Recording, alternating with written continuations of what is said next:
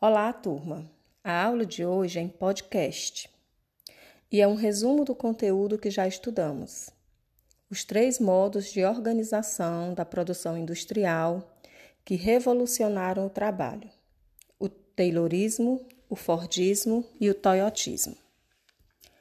Essa revolução aconteceu porque foi através desses três modos de produção que o mundo passou por um processo de desenvolvimento que gerou a necessidade de buscar novas maneiras de melhorar e controlar os gastos, a produtividade, o trabalhador e o retorno financeiro. Então, diante disso, no decorrer do tempo, surgiram diversos tipos de modelos e sistemas de produção industrial, um tipo sempre superando o outro de acordo com o momento histórico e suas respectivas necessidades. Vou falar um pouco sobre o Taylorismo. O Taylorismo teve início no começo do século passado e tinha como objetivo principal dinamizar o trabalho na indústria. O criador desse sistema produtivo foi Frederick Taylor, que acreditava na especialização de tarefas, ou seja, o trabalhador desenvolvia uma única atividade, por exemplo, Alguém que colocava os faróis nos automóveis, na indústria automobilística, faria apenas isso o dia todo, sem conhecer os procedimentos das outras etapas da produção, além de monitorar o tempo gasto para a realização de tarefas e premiação àqueles que tivessem um grande rendimento em seu trabalho. Fordismo essa modalidade de produção foi criada a partir do Taylorismo, com o seu mentor, Henry Ford, na década de 20. Sua ideia foi elaborada em sua própria indústria de automóvel, a Ford, baseado na especialização da função e na instalação de esteiras sem fim na linha de montagem. À medida que o produto deslocava na esteira, o trabalhador desenvolvia sua função. Com isso, visava diminuir o tempo gasto no trabalho, aumentar a produtividade, diminuir o custo de produção e, principalmente, realizar a produção em massa para o consumo ocorrer no mesmo passo.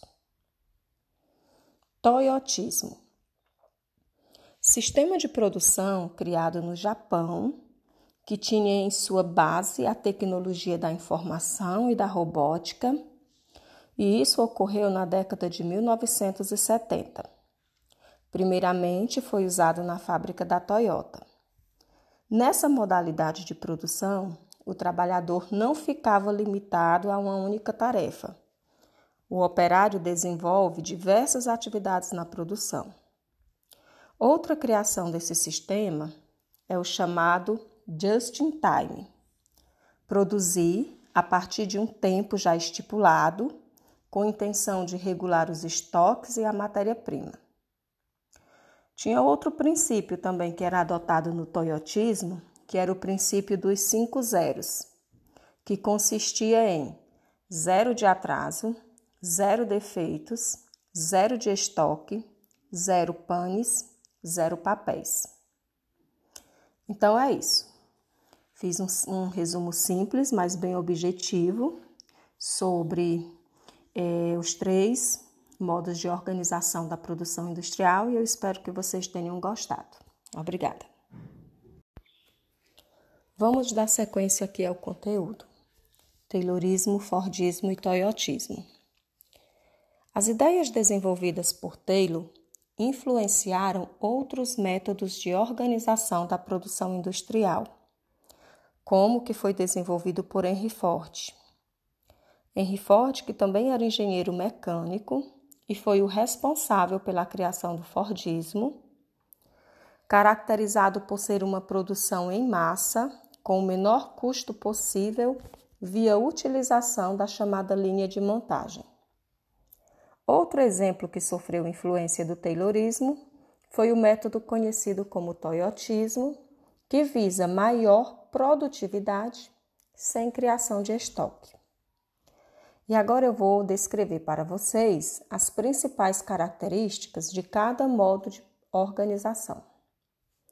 Taylorismo: produção em massa, trabalho realizado de acordo com o rendimento do operário, produção em menor tempo e com menor gasto, controle de qualidade ao final de cada processo produtivo, trabalhador que exerce apenas uma função e o trabalho inteiramente subordinado à gerência.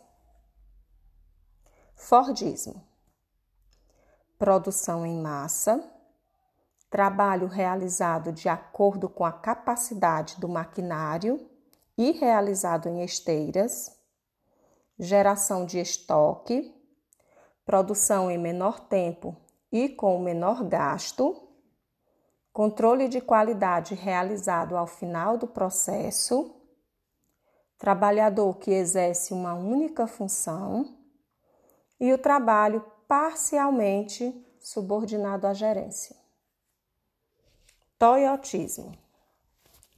Produção em lotes, trabalho realizado de acordo com a demanda, não há geração de estoque.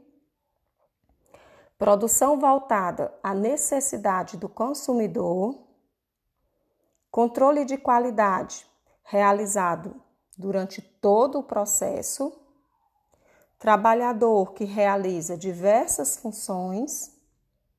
E o trabalho com maior autonomia em relação à supervisão da gerência.